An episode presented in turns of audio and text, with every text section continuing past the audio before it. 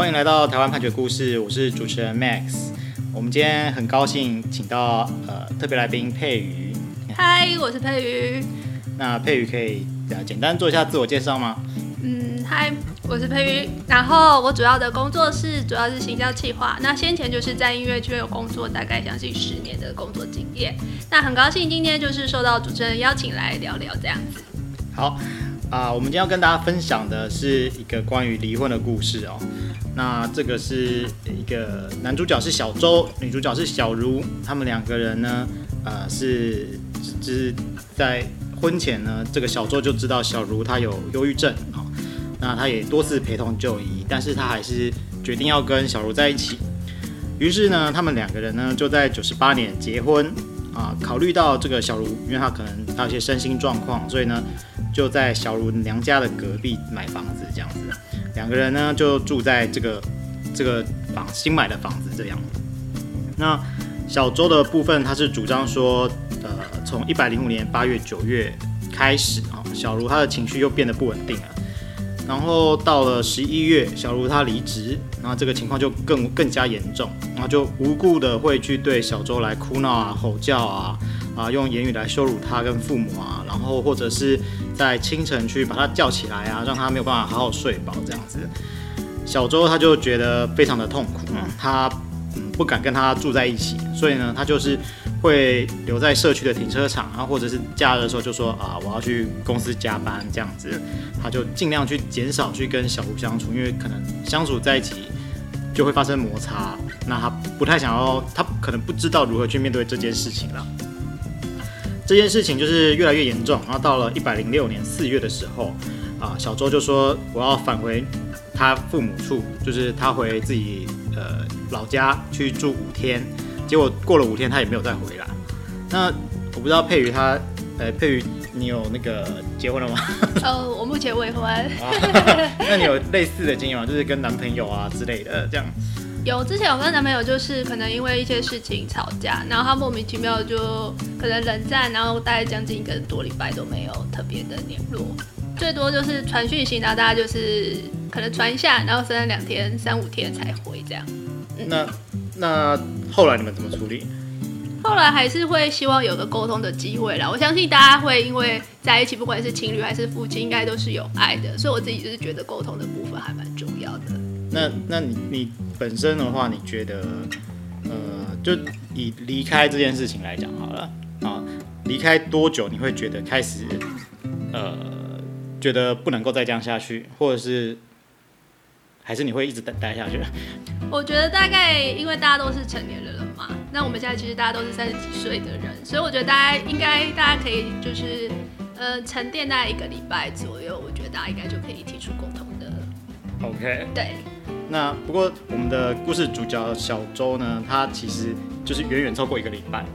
他就是呃四月的时候他要回去，然后就就完全没有再回来，然后到了五月的时候，小茹因为他碰到这样的状况，他就觉得嗯他可能就是无无法接受了，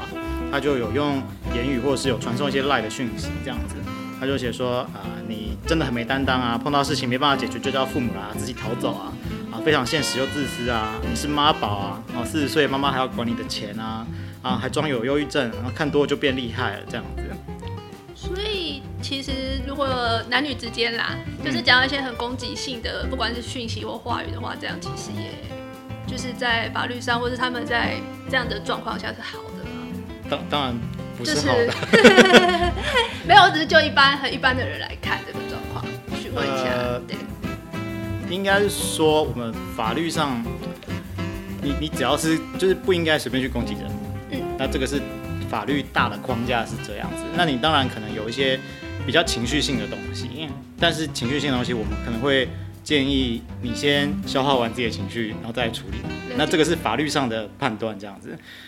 我们都了解，其实呃，如果大家都可以遵守法律的话，其实。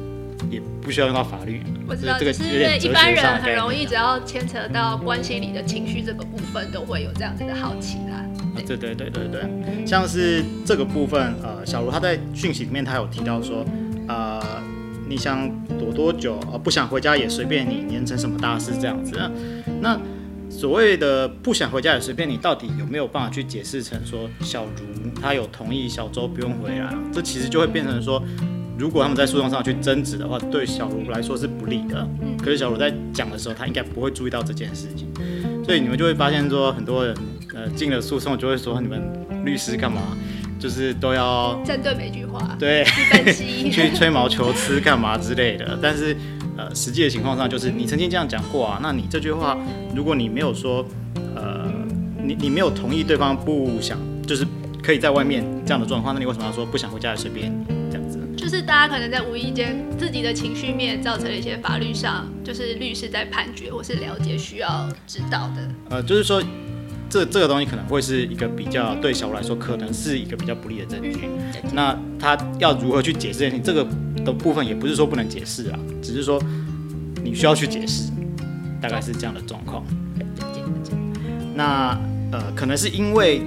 呃，这个他有这样的讯息哦。那小周他就在六月的时候，就是提起了离婚诉讼，他就是呃起诉要来。希望跟小茹离婚，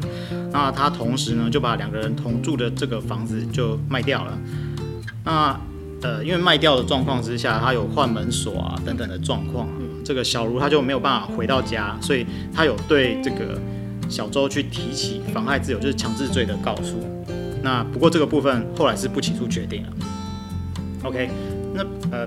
佩宇知道对我们的离婚制度有了解吗？嗯，之前身边的确是有些朋友离婚，包含其实也有呃朋友可能跟老公分分开，然后是因为老公有了小三，所以大概有听说一些说，他们就是告上了诉讼，可能是通奸呐，当然也有人是和平的分开，然后就是走一般的诉讼，就大概有听过比较很简单的。嗯、那我简简单说明一下，哦、呃，一般来说离婚如果两边都同意离婚的话，那你们其实自己谈好就好了，那这个是叫两院离婚。那如果说有一方想要离，一方不想要离的时候，那个这时候你就可以让法院来判断你们要不要离，就就是你们可不可以离婚，这就是由法院来做决定。在这个情况之下，其实会有两种，一种就是他有一些法定事由，那法定事由最常见的就是，比方说通奸等等的，就是呃对方做了在婚姻中不该做的事情啊，所以我们就认为说可以应该要离婚这样子。那另外一个是，他其实没有具体的事由，可是你从种种迹象可以看出，这两个人已经没有办法再呃继续生活下去了。那这个部分，法院也可以用这个理由来判决离婚，大概是有这样子的分类。那所以，呃，小周在起诉的时候，其实他看起来是没有特别去针对哪个部分，不过，呃，他应该至少是有去主张说。就是我刚刚讲的判决离婚的第二种情况，也就是说两边个性已经不合，已经无法再继续生活下去这样子。好，那接下来就是小周他还有说，就是在呃六月提起的离婚诉讼之后，啊、呃，在十一月的时候呢，双方有偶遇，这个时候呃小周的身边是有他的父母啊，还有代书，因为他要处理卖房子的事情。那这个小卢呢，他就是故意在这些人都在场的时候，他故意去跟大家说说啊，你知道他去大陆的时候做了什么吗？他回来的时候，呃，去看耳鼻喉科医生说他可能有梅毒啊，这样子的状况，这样子。啊，小周他就觉得说，嗯，他被被侮辱了，这样子，嗯，他认为他没有这样的状况，可是他故意在其他人的面前去讲他的私事，这样子。那这个部分，小周他也有对小茹去提起诽谤罪的告诉，不过后来也是不起诉确定。啊，后来小茹呢，呃，在这件事情发生了之后，他也就提出了离婚的反请求啊。好，那我就佩瑜，你听到这边啊，你会觉得说，呃，这两个人应不应该离婚？我觉得已经到互撕隐私的部分的话，就代表其实已经不留情面了啦。就是他们两个应该是真的就是已经到了一个顶点，而且我觉得在公开场合直接这样指责另外一个、另外一半的私事，不是一件太好的事情。所以我只是很好奇的，我也想问律师一下，就是他都已经讲到非常这么 detail，就是说你得了梅毒啊什么的，为什么他还可以就是？啊，我我也顺便解释一下，就是。呃，案件进到检察官这边，那检察官觉得你有罪的话，他就会做起诉嘛。那这个时候是，呃，至少检察官认为你是有罪的，所以这些资料会公开。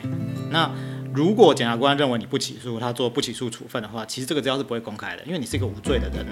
你无罪的话，你的资料本来就不应该被大家知道。好，那这个是我们侦查不公开原则，所以因为他是不起诉处分，所以我没办法告诉你说为什么他会被不起诉。哦，了解。对对对，因为他这个资料是不公开。那相对来说，我们今天看到这些判决，呃，我们在这个这个台湾判决故事里面去分享的判决，它全部都是公开的故事，这样子。